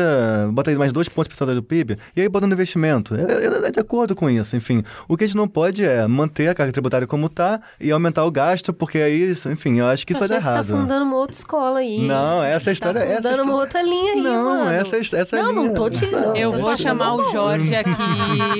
Jorge não vai gostar disso aí. Acho Não, que o que, eu, é o que eu acho que a gente precisa... A galera de Chicago vai ficar um pouco nervosa com você nessa mesa aqui, Daniel. Não, o ponto é que a gente não pode é criar um desequilíbrio macroeconômico. Eu acho que nisso a gente pode até discordar com, com os dois aqui. Eu acho que não pode ficar brincando de, de juro baixo ou de déficit fiscal. Eu acho que tem que ter bastante disciplina nesse sentido. É, mas eu acho que assim, se você aumentar a receita, você pode aumentar o gasto. Não tem problema nenhum nisso. Então vamos aumentar a receita, aumenta o gasto. Não, não vamos botar a carga tributária com 40%, porque a gente é um país em desenvolvimento. Botar a carga tributária com 40% começa a criar várias funcionalidades na economia, enfim. Vou aumentar uns 2% do PIB, enfim. Eu acho que há espaço para isso e tem que ser em cima dos mais ricos, sim. Tem que, tem que. Tem que. A gente cobra muito pouco imposto dos mais ricos. É uma coisa que não faz nenhum sentido. né? Primeira vez que eu ouvi um liberal falar que cobra muito pouco imposto. Você tem alguma coisa a tá dizer depois uma disso? Que eu acho que É, até é. faltou, né? eu achei que Vamos a ficar gente, sem quando- assunto agora. Quando a gente começou aqui, eu imaginei que a gente ia coincidir nos diagnósticos e divergir nas soluções, mas estou de acordo. Concordo muito com as propostas do Daniel. Acho que é isso mesmo. Aliás, não- na verdade, está se surgindo. É, é curioso, é interessante a gente levantar esse ponto. Que, na verdade, a gente tem visto nos últimos dois anos muitos economistas que tradicionalmente tinham uma postura muito mais. é, mais ortodoxa, mais é, que questionavam as políticas de transferência de renda, etc. Seu Tem- Armínio Fraga andou fazendo, Armínio Fraga, não é o- mesmo? Exatamente, Armínio Fraga, outro André Lara Rezende. Mas enfim, a gente tem visto é, economistas ditos conservadores defendendo políticas sociais é, que antes eram é, consideradas heresias. né? O Lara Rezende, outro economista importante do campo conservador, tem defendido, inclusive, a realização de déficit para financiar o desenvolvimento. né? Nisso eu discordo. É, não, eu sei. Mas ele justifica, Polêmica. tem toda essa discussão da, da- do- da gestão da moeda, enfim, é uma nova polêmica aí que está muito, muito aquecida na- no debate econômico atual. Mas especificamente sobre desigualdade, acho que assim, o que há é um consenso de que é impossível o, o capitalismo, da maneira que ele chegou, com a produção de. É uma usina de desigualdade, esse capitalismo financiarizado dos últimos 20 anos. É, então há uma certa unanimidade sobre medidas a serem tomadas. A questão tributária volta à carga, muita gente tem falado disso, nisso. O Piketty, junto com a equipe que trabalha com ele, está sugerindo, inclusive, impostos é, bastante pesados, vamos dizer assim, mas para grandes fortunas. Grandes fortunas é. É, quem tem patrimônio superior é- a 50 milhões de dólares. Ele propõe, o Piketty lançou o livro agora, está fazendo um grande sucesso. Ele propõe tributar em 90% o patrimônio dessas, dessas pessoas. Quer Mas dizer, só de- constar que grandes fortunas não é você que ganha 12 mil reais por mês. Porque as Exato, pessoas nem- têm uma confusão muito grande. nem que ganha 100 mil reais por mês. Ele está falando de quem ganha Milhões. Quem tem 50 milhões de dólares, ele fala, vamos pegar 90% desse dinheiro, ainda fica muita coisa na mão dessa pessoa, né? Enfim, tem uma série de propostas, muitos, o próprio Buffett, que é um dos homens mais ricos do mundo, está dizendo que é impossível, que ele paga menos imposto do que a secretária dele. né? Ele tem um patrimônio de, de 80 bilhões de dólares, paga menos imposto, proporcionalmente, claro, termos de, de taxa, do que a, a secretária. Mas que uma coisa que, de renda. mas uma coisa que o Piketty falou que é importante ficar bem atento, o Piketty também sempre bate nessa tecla. Se você fizer, se um país fizer isso sozinho, todo o capital É, vai embora. sim, sem dúvida, também Tem acho. que ser uma cooperação global, no mínimo uma regional, enfim, Claro, isso não pode tem todos os problemas É. que Panama do- Papers está aí Isso, para mostrar que tá todo mundo a fim de não pagar o imposto É, necessário. Imagina taxar grande Os paraísos fortuna. fiscais têm que ser combatidos, enfim, isso sem dúvida. Eu acho que é importante essa ressalva e o Piketty bate muito nessa tecla. Tem que ser um acordo internacional. Mais uma vez na linha do que o Keynes propunha lá no final dos anos eh, 40. Mas eu queria dizer o seguinte, então além dessas medidas redistributivas, vamos dizer assim, que são as medidas tributárias, eu acho que a gente tem que olhar um pouco também para as fontes da desigualdade. Por que, que esse capitalismo atual gera tanta acumulação para poucos? E aí o Piketty também ajuda um pouco na, jogar luz sobre essa discussão. O problema é a maneira como o capital se valoriza nos dias de hoje, que é um capital que se valoriza muito na base das finanças. Quer dizer, é, a valorização dos patrimônios, da riqueza velha, cresce num ritmo muito maior do que a geração de riqueza nova através da, da produção, né? Da... O que, que é riqueza velha? Riqueza R, velha R maior que G, né? É? R maior que G. É, exato. É, riqueza velha é o, é o que as famílias, né, as famílias bilionárias, milionárias têm, heranças, né, e vão passando de pais para filho e vão aplicando em mercados de propriedade física, imobiliária, mercados financeiros, ações de empresas. E dada a dinâmica do capitalismo muito flexível, muito liberal, né, que a gente observa nos últimos 20 anos, esse tipo de investimento se valoriza muito mais rápido do que o investimento efetivamente daquela empresa que vai produzir é, cimento ou automóvel. É, dinheiro fazendo dinheiro. Dinheiro ao invés fazendo de dinheiro dinheiro produzindo novos É. produtos, Não, é- serviços. É o dinheiro do banco imobiliário, que é o dinheiro que não existe, que é uma ideia, Que é uma ideia. que é valendo muito mais e crescendo muito mais descontrolado do que o dinheiro que é eu produzir uma cadeira. Dá um Isso, trabalho, isso. é um tempo, é um investimento, é uma ideia, é um É um risco. capital imobilizado, É um capital é um imobilizado, do que o dinheiro do banco imobiliário, que é, um- é isso, é uma um ideia. exemplo, as empresas, eh, dada a liberdade que elas têm hoje, elas compram as próprias ações. É uma operação que chama buyback. buyback. Eh, significa que ela vai valorizando o seu patrimônio usando o próprio, O próprio faturamento da dinheiro, empresa. é. E aí todos os acionistas ganham, o- os executivos da alta né, Lembrando que não se ganham. paga imposto sobre lucro nesse Não país. se paga imposto sobre lucro. Mas isso é um fenômeno mundial, inclusive, essa operação. Então é uma espécie de barão de Munchausen, aquele que voava puxando os cabelos e acabava voando, né? Quer dizer, você faz o- a empresa se valorizar com a próprio dinheiro do faturamento do ano passado. Então, é, enfim, eu acho que teríamos que, ao mesmo tempo que melhorar a distribuição através de tributos, reduzir esse tipo de ganho capitalista, colocar limites a esse tipo de ganho capitalista, com leis, com tributos que desestimulem esse tipo de investimento. Quer dizer, é preciso fazer com que o capitalismo deixe de ser uma, uma usina de desigualdade como ele se tornou. Deixa de né? ser selvagem. Então, mas é o que, é o que ele falou momentos. também. Mas, assim, não é uma coisa que o ministro da Economia do Brasil possa fazer. Não é uma coisa. E essa é um- uma parte dos nossos problemas: é que. Com tudo globalizado, É, exato. você não consegue mais. Essa gerência, coisa linda que você explicou da, da importância da moeda, tá cada vez mais difícil. Porque é- você tem pouca gerência sobre a economia do seu país, tá tudo um, um grande jogo que se você mexe aqui, você só prejudica o seu país. É verdade, concordo plenamente, mas eu acho que a gente leva isso muito ao pé da letra. Quer dizer, eu acho que há uma margem, um grau de liberdade um pouco maior do que a gente tem exercido. E resumindo o que você falou quando você fala que tem muitos ortodoxos, que o Daniel não está sozinho, ele está bem acompanhado, que tem muitos ortodoxos que estão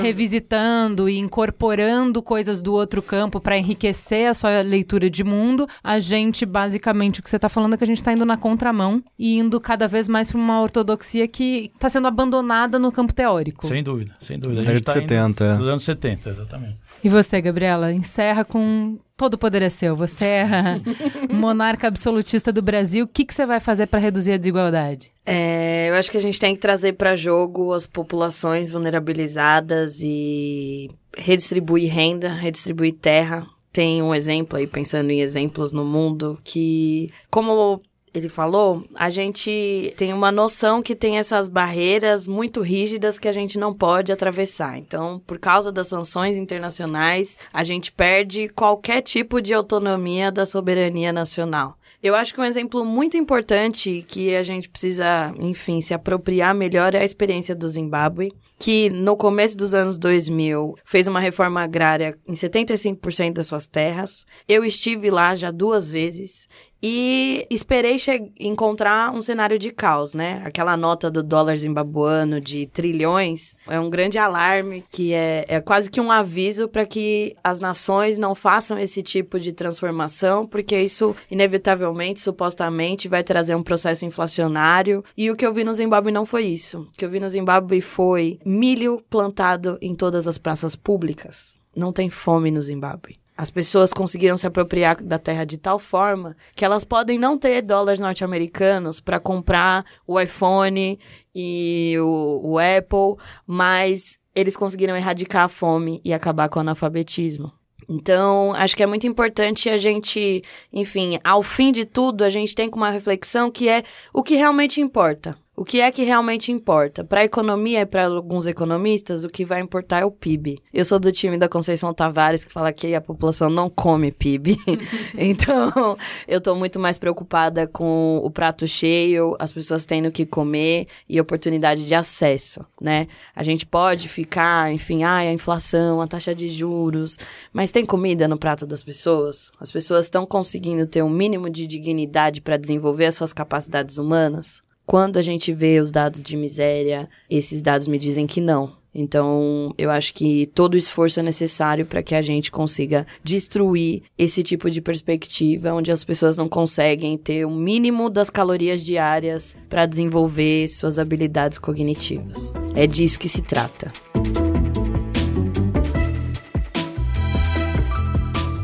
Estava lendo um, um, colunista de direita português, um senhor bem idoso já, e ele estava fazendo uma reflexão sobre o Brasil. Ele é um colunista da Folha, me desculpa, fugiu o nome dele agora. Muito sábio e muito gaiato no jeito de falar. E ele falava que ele defendendo muito o conservadorismo e a direita, ele falou: "Mas no Brasil, para se começar a discutir o liberalismo e uma direita, a gente precisa arrumar algumas coisas. Não dá para discutir liberalismo num país com o nível de desigualdade que o Brasil tem.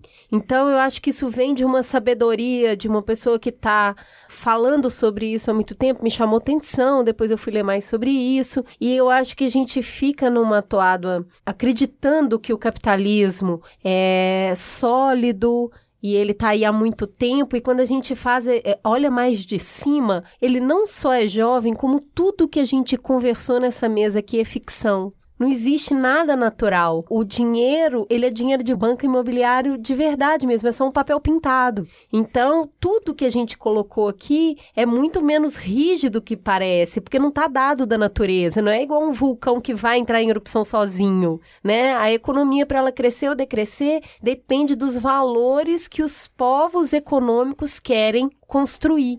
E nisso, de novo, eu tô muito com isso na cabeça, coitada Juliana me ouve falar isso todo dia. A gente fica sempre procurando uma saída para frente, né? A gente fica falando, mas para onde nós vamos? Qual é a saída? E eu começo a entender que talvez a gente já tenha feito coisas no passado muito significativas e importantes, né? E foram citadas linhas teóricas aqui já é, seculares que precisam ser revisitadas, né? A gente fica com esse momento, não, tu precisa do novo. Eu não sei se necessariamente precisa ser criado algo do zero. Eu acho que a gente já passou por coisas muito importantes. Nesse momento agora, nesse podcast que eu fui empossada ministra da Economia, eu sei exatamente o que eu tenho que fazer. Eu sei que eu preciso fazer uma importante reforma agrária, eu preciso fazer uma importante reforma tributária e a tributação de grandes fortunas. São essas três coisas que a gente tem que fazer. Eu estou falando isso, eu agora como ministra.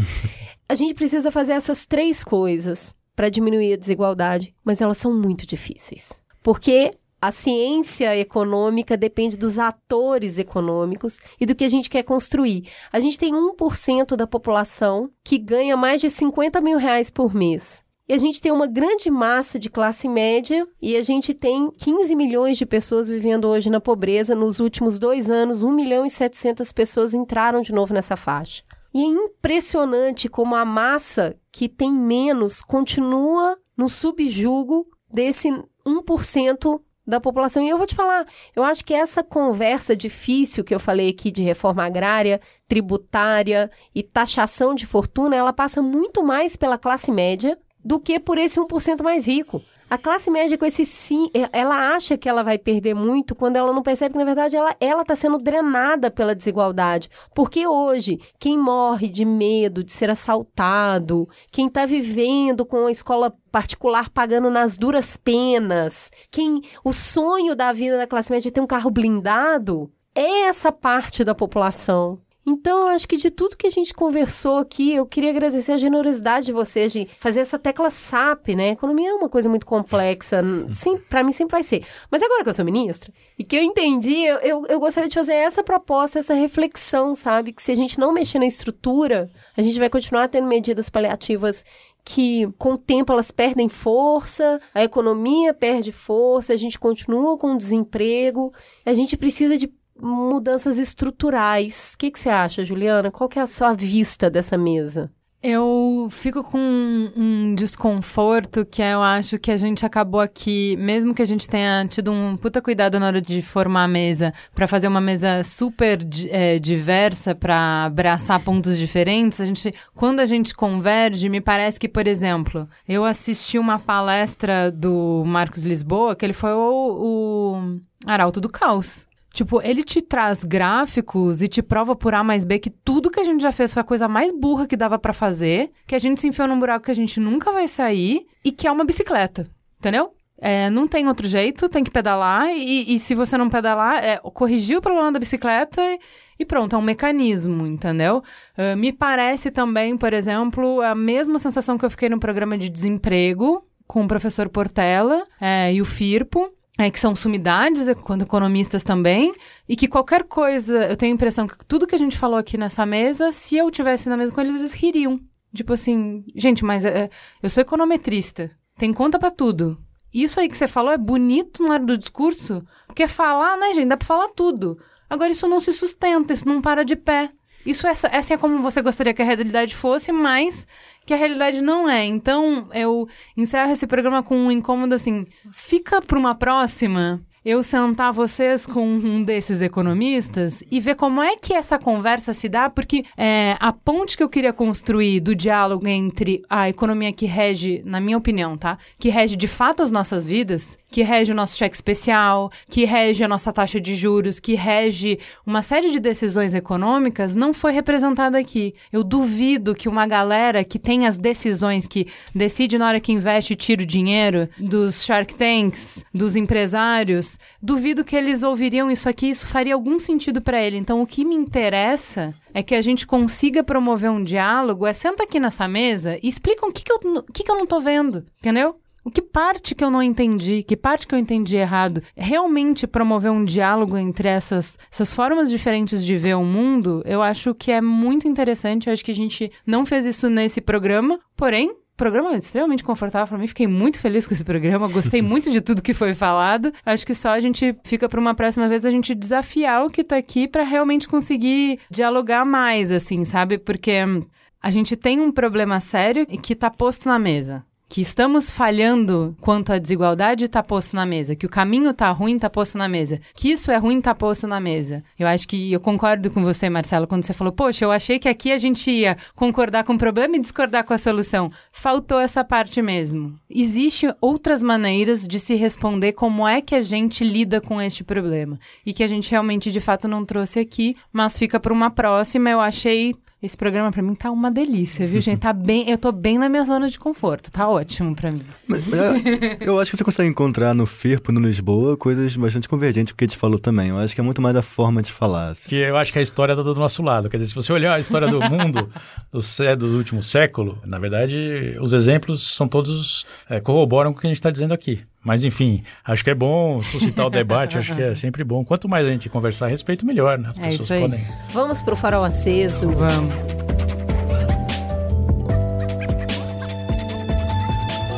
Bora para a coluna do Perifa Connection? Quem vai falar hoje, Juliana? Hoje a gente vai ouvir o nosso querido paraibano que mora no Rio, o Jefferson. Ele é jornalista, integra o coletivo Voz da Baixada e o Perifa Connection. Toca o play, Jeff. Esta semana eu estou em São Paulo participando do primeiro encontro internacional da Coalizão Negra por Direitos, uma articulação que reúne vários movimentos negros.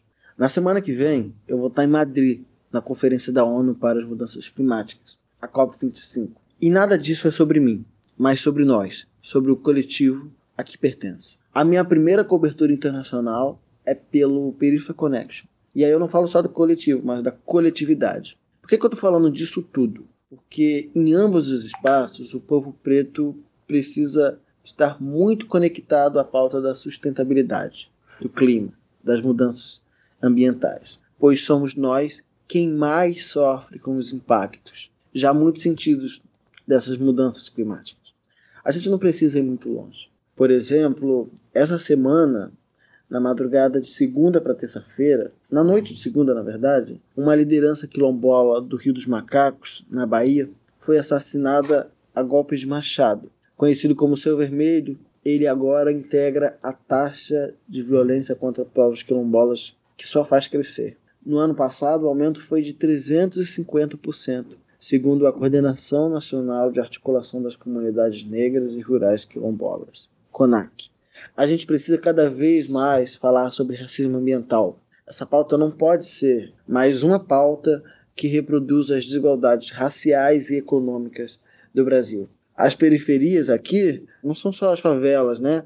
Favelas urbanas, os altos de Pernambuco ou a Serra de Minas Gerais ou o Alemão, né? A Maré, a Mangueirinha do Rio de Janeiro. As periferias aqui também são os territórios indígenas, ribeirinhos, comunidades de terreiro, de candomblé, que são frequentemente atacadas em territórios como o que eu vivo, a Baixada Fluminense. Se intere dessas situações.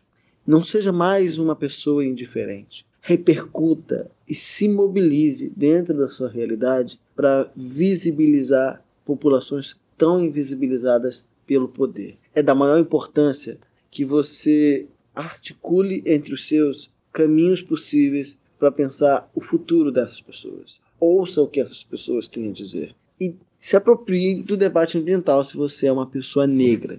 Não necessariamente você precisa ser um militante, achar, ah, eu vou passar a ser um eco chato ou coisa do tipo. Não é sobre isso. É sobre se conscientizar do futuro. Imagine o futuro. Se você quer poder imaginar o futuro, você precisa estar lá. E para você estar lá, você precisa pensar algumas atitudes do cotidiano.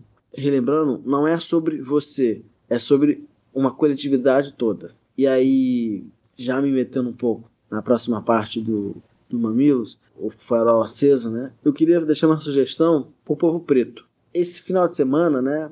Hoje já é sexta-feira, mas amanhã, sábado, o dia inteiro, vai ter uma programação intensa lá na ocupação 9 de julho, para quem está em São Paulo, que é esse encontro da Coalizão Negra. Se você não está em São Paulo, ou se você ouviu esse episódio depois desse encontro, acompanhe nas redes sociais Coalizão Negra por Direitos. Ah, e também tem uma outra dica, já abusando aqui desse espaço, que é o Angu de Grilo. É um podcast feito por jornalistas a Flávia Oliveira e a filha dela, Bela Reis. Elas dão pitacos muito saborosos sobre futebol, política, economia, séries, tudo que couber no Angu de Grilo. É um podcast novo, mas muito interessante, eu estou adorando ouvir. Farol aceso.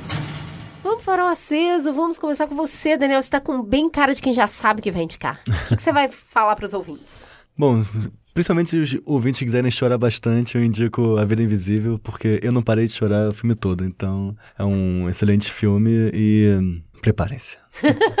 eu assisti também e realmente. E ele é o filme que o Brasil indicou pro Oscar. A gente não sabe ainda se vai ou não, Exato. mas é o nosso representante no Oscar. Bora lá então. Marcelo, por favor, você já sabe que vai indicar para os nossos ouvintes? Então, eu tô meio assim. É, tenho ido pouco a atividades culturais, mas é, tenho viajado muito pro norte do país e, e me lembrei de um filme que eu assisti o ano passado, Los Silêncios, que é um filme feito uma parceria de uma diretora brasileira com uma colombiana. E é um filme que se passa numa ilha, é, um, é uma ficção, mas baseada em fatos reais, numa ilha que fica na fronteira do Brasil e da Colômbia, na região da Amazônia, é, e famílias que são refugiados dos conflitos políticos, paramilitares, que é das forças paramilitares que existem lá, e vivem numa ilha que ela existe, essa ilha é uma ilha que foi criada, surgiu no meio do rio, com um assoreamento, e, portanto, é uma ilha que não é de país nenhum, está na fronteira. E ali as pessoas conseguem sobreviver porque são perseguidos em ambos os países e conseguem ficar na ilha em paz.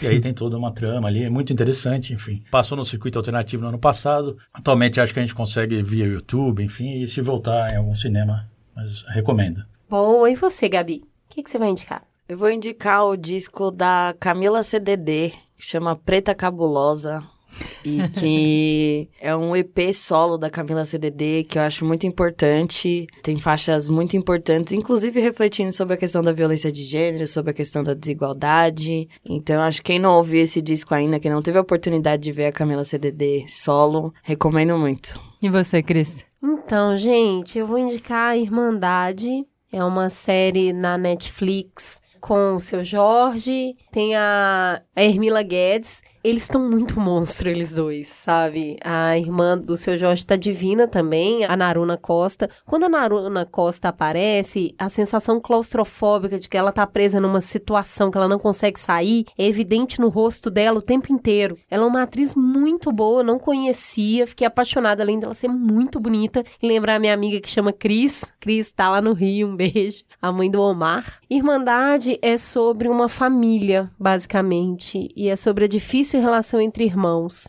E um irmão tá preso, essa irmã tá fazendo a coisa certa da vida, com vários coelhinhos voadores aqui. Eles acabam se reencontrando numa situação de 30 anos depois, ele preso, ela advogada, e é uma é muito bom o gancho de um episódio para o outro, você não consegue parar de assistir, sempre com aquela sensação do tipo, não tem como estar certo. A Ju também assistiu, ficou com essa mesma sensação. Sim, eu adorei, fiquei apaixonada também. Eu acho que para cada um vai ter uma, uma ligação diferente, claro. Mas para mim, eu acho foda quanto a, a arte consegue te levar para coisas que os conceitos já te mostraram, que você já estudou, que você já leu, mas uma cena vale mais que 50 livros, vale mais do que 50 debates. É uma cena em que tem as pessoas e o corpo delas contra armas. E foi muito assim, foi, pra mim foi muito chocante essa cena que eu falei assim: não, peraí, os caras vão estar com arma, vão. Como assim? São pessoas, elas só têm o corpo delas, no máximo elas têm um bastão.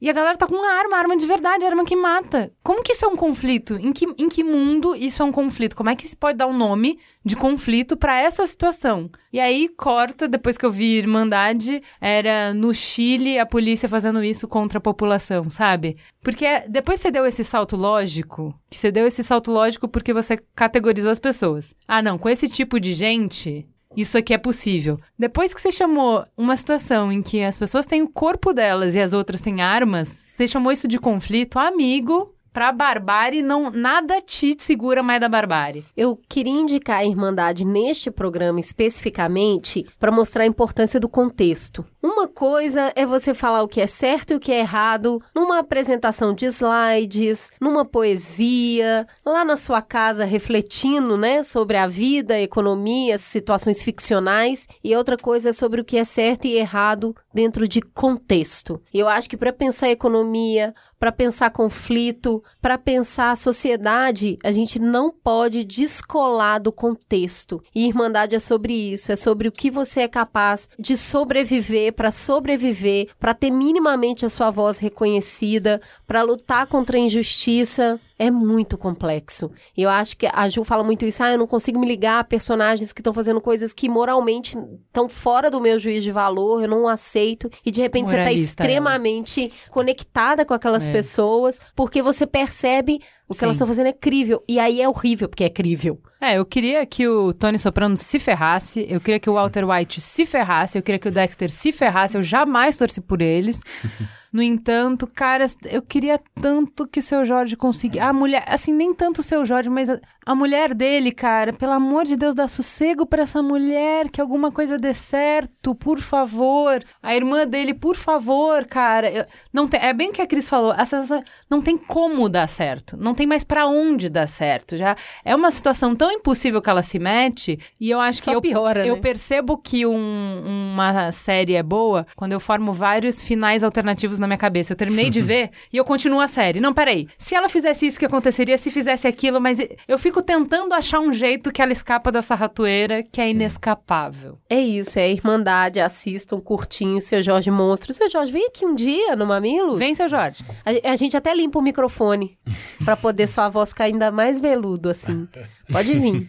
É isso, é a Irmandade, eu recomendo. E você, Ju, o que, que você anda fazendo? Primeiro, a gente gravou essa semana, o Túlio Custódio gravou essa semana, um Gente Conversa sobre diversidade na comunicação e tecnologia. Vieram três mulheres fogo na bomba, colocaram fogo em tudo. Foi um episódio muito bom. A gente já fez três episódios sobre racismo no Mamilos, a gente fala sobre isso direto. Mesmo assim, eu aprendi muito, mesmo assim, eu saí muito da minha zona de conforto. Recomendo é, o Gente Investiga sobre diversidade na comunicação e na tecnologia. A gente também já teve uma conversa sobre criatividade com o Fábio Porchat, que tá uma delícia, tá muito legal, vale a pena escutar. E de série, eu queria indicar a Pose, o meu amor. E eu tô assim, absolutamente encantada. Eu fiquei assim, no primeiro episódio, eu fiquei desesperada. Eu falei assim, como assim?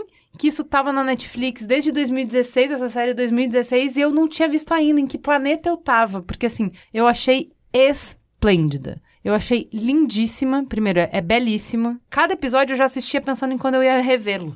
entendeu? Eles pegam uma história muito particular, né? Que é a comunidade trans nos anos 80 em Nova York. É uma cena. Então, te dão ingresso a uma cena muito particular, que é você não conhecia nada sobre aquilo, você conhecia talvez pela Madonna, você conhecia pelo que ela gerou de potente para o mundo, mas daquela realidade eu, pelo menos, não conhecia nada. Como é que eles vivem, como é que eles se relacionam, muito particular, mas trazem uma discussão absolutamente universal e que eu acho que é muito importante, que toca muito fundo cada um de nós aqui, que é a inadequação, né? Dentro dessa lógica de produção de fabriquinha, todos nós somos inadequados. De alguma maneira. Então, ali é o absurdo do, do limite da situação mais excluída possível da sociedade, no que é tido como descarte, mas em alguma maneira, como eles se sentem e como eles vivem esse processo toca de uma forma muito particular cada um, porque aí a gente reconhece esse sentimento. Então, conseguir transformar aquilo não em circo, porque se usa desse sentimento que é comum a todos, então é o laço de humanidade que a gente tem da gente se ver. Ao mesmo tempo, eles são tão diferentes, ao mesmo tempo a gente é tão igual. Eu acho que Pose faz isso de uma maneira belíssima. Então, assim, tem exuberância, tem beleza, tem criatividade na hora que tem os shows, na hora que tem as apresentações, na hora que tem as performances. É uma vida rica, colorida, alegre, mas ao mesmo tempo tem dor, tem sofrimento, que eu acho que pega a gente e conecta. Então, encanta e conecta puta série incrível. Vai assistir Pose agora. Agora. Assim, no ano não tem nada que eu gostei semelhante a isso. É Bacurau em filme e Pose em série. Ignalda, querida. Sabia que a Ignalda tá aqui, veio aqui acompanhar a Gabi. Então eu queria que ela desse o farol aceso dela. Aproveite aqui o microfone do Mamilos. O que, que você tem para indicar para os nossos ouvintes, Ignalda? Nossa, eu fiquei pensando aqui nas, nas séries que eu tenho assistido. Eu acho que eu vou passar aqui uma série que muita gente conhece que muita gente comenta,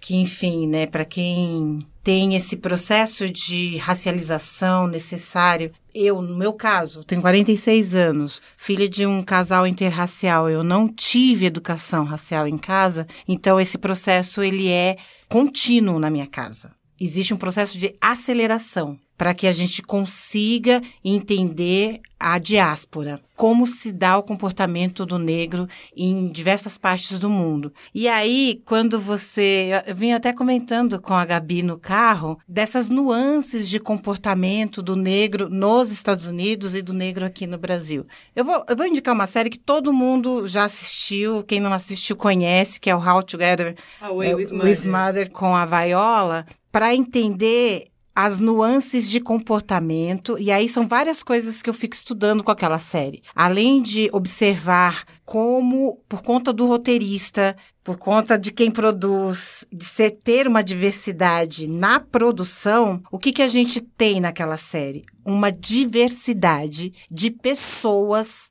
na atuação em diversos lugares de poder ou não. Existe o bom e o ruim né? Essa dualidade ela existe o tempo inteiro, mas isso é diverso. E é fantástico a gente ver isso, porque na produção nacional a gente não consegue ver. E sobre a perspectiva de uma mulher que dirige, eu achei o máximo, Marcelo, indicar um filme que é dirigido por duas mulheres, né? E na perspectiva de uma mulher que dirige a série, ela traz as subjetividades de forma tão pontual e aí, quando você entende por que, que cada pessoa se comporta daquela forma, qual foi a sua construção a partir da formação na infância. E, gente, é muito fantástico. O Oga fala isso, que quando ele vê um personagem negro falando, ele fala, um negro não fala assim, esse roteirista deve ser branco. Exato. E, que é interessante essas nuances da produção. É para transformar os personagens em personagens e mais assim, reais. E assim, para nós brasileiros, e aí inclusive para quem produz mesmo, como que se coloca as questões raciais?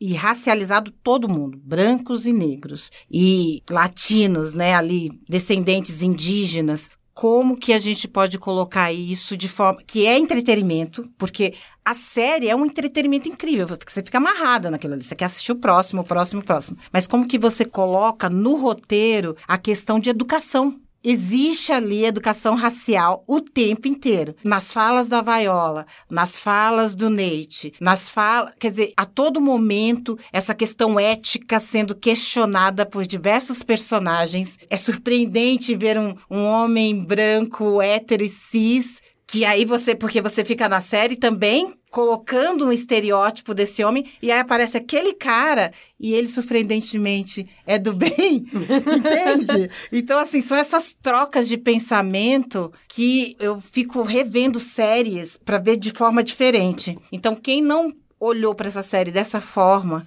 eu indico que assista sob a perspectiva de sermos muito distintos, mesmo estando na diáspora, para quem é negro, mas e para quem não é negro, de observar essa produção cinematográfica a partir desse olhar, mas assim, não dá para comparar. Estados Unidos é Estados Unidos e nós aqui estamos numa outra página. É isso então, vamos pro beijo para. Obrigada, gente. Fala que te escuto. A gente tem um recado para você. Você sabia que a rede B9 de podcast é recheada de conteúdo para transformar a sua visão sobre o presente e o futuro? Além do Mamilos, tem muita gente boa por aqui. Vamos citar alguns aos longos dos próximos programas. O convite dessa semana fica para você conhecer a nossa vitrine. Se você acessar b9.com.br/podcasts, você vai ver 18 shows diferentes com conteúdo dos mais variados, passando por esporte, tecnologia, criatividade, beleza, notícia e muita novidade para rechear a sua semana para quando o Mamilos acabar. Juliana, para que, que a gente produz tanto conteúdo? a gente produz conteúdo para influenciar o futuro. E a gente acredita que dá para influenciar o futuro através de conexões que transformam. Cada play é uma descoberta, certo? É isso. Tem Braincast, Cinemático, Caixa de Histórias, Vibradoras, Escafandro, The Shift, Naruhodo, Autoconsciente, Beleza para Quem, Põe na Estante, Gente, Mupoca, Ponto de Virada, Código Aberto, OEA e o Histórias de Ninário para Garotas Rebeldes.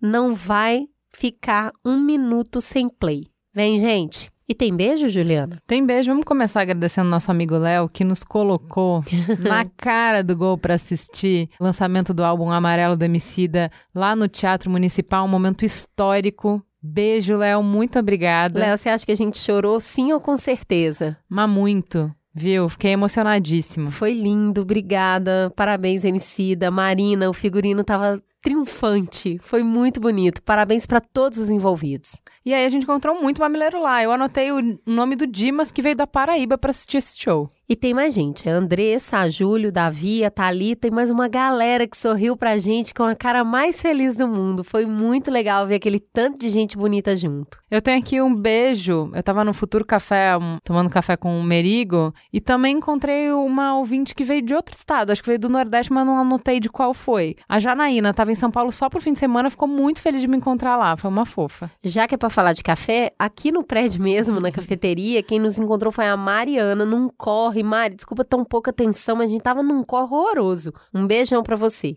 E nós estivemos no evento da Consul, Elas Investem, um evento lindíssimo para uma. Gente, chorei também, porque olha, eu vou te falar. Foi uma premiação que elas fizeram para algumas ONGs parceiras na capacitação de mulheres empreendedoras, mas é muito singelo o que elas fazem. E uma das coisas que mais me tocou foi uma das representantes dessa ONG de uma região muito extremo norte do país, que falou que a gente estranha quando uma casa não tem internet, mas elas lá trabalhavam com casas que não tinham água. E as mulheres, além de gerir a família, são gestores da água da família. É um negócio que traz a gente para a realidade de novo. Foi um evento maravilhoso. A gente encontrou um monte de mamileiro e eu queria mandar um beijo especial para Georgia, Alexandra, Pedro, Renata Leão e a Janete da Free Soul Food, que é uma querida e veio falar comigo sobre ser mulher preta empreendedora trabalhando com imigrantes. Só projeto foda. E a Bia esteve num evento da Junior Activeman e encontrou as mamileiras Amanda Sofia e Bruna Gala.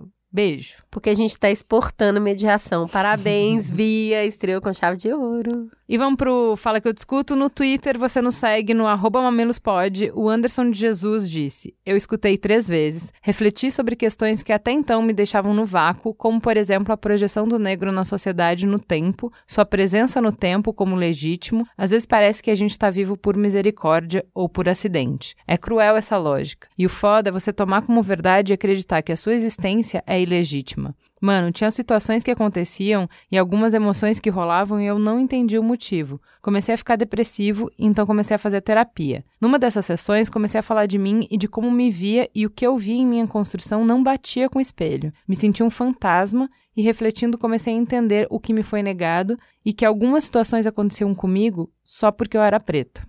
Entender esse processo para mim foi libertador, porque eu me sentia deslocado do mundo e às vezes culpado por existir. Toda essa reflexão me permite agora me projetar no futuro e pensar que futuro quero como negro. Não é fácil, mas nunca foi. Um dia será. Vocês também podem nos seguir no Instagram, mamilospod, e comentar tudo, porque a gente põe foto, põe as dicas do farol aceso, põe videozinho com um pedacinho do programa, tem conteúdo muito bom. E você pode falar com a gente como fez a Silvia Lorenzoni, que disse: "Que episódio lindo, me senti sendo sacudida. Quanta coisa para refletir, eu tô aplaudindo de pé". A Mariana Oliveira disse: "Meu coração fica quentinho ao ver a Cris e a Ju cederem seu lugar de fala em um dos podcasts mais famosos do país."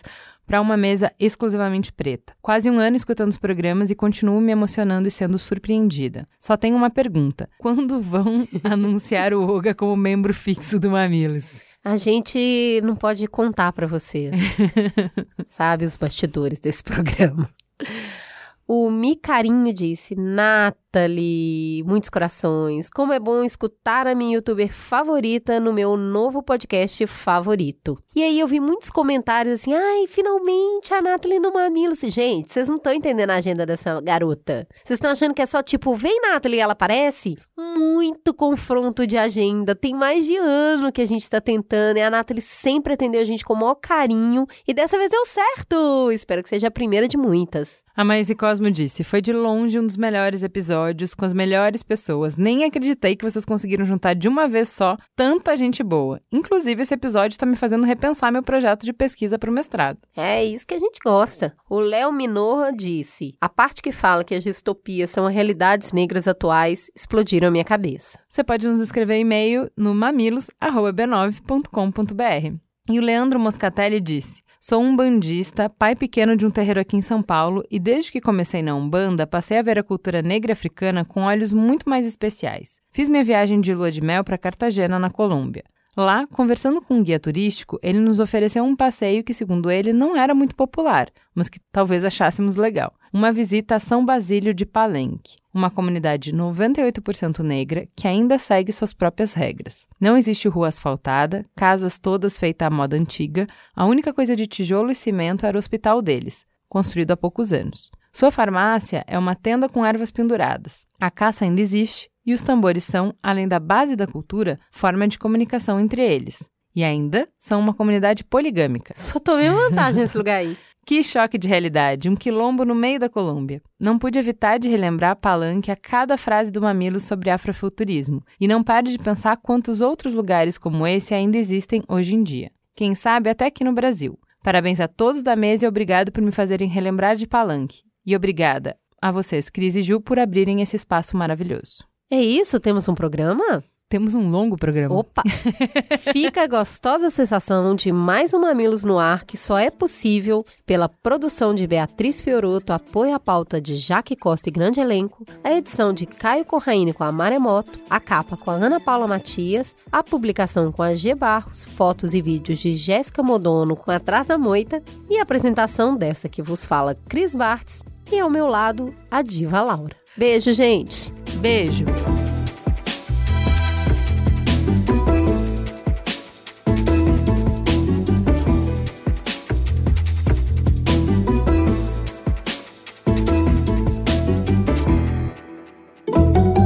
Mamilos. Jornalismo de peito aberto.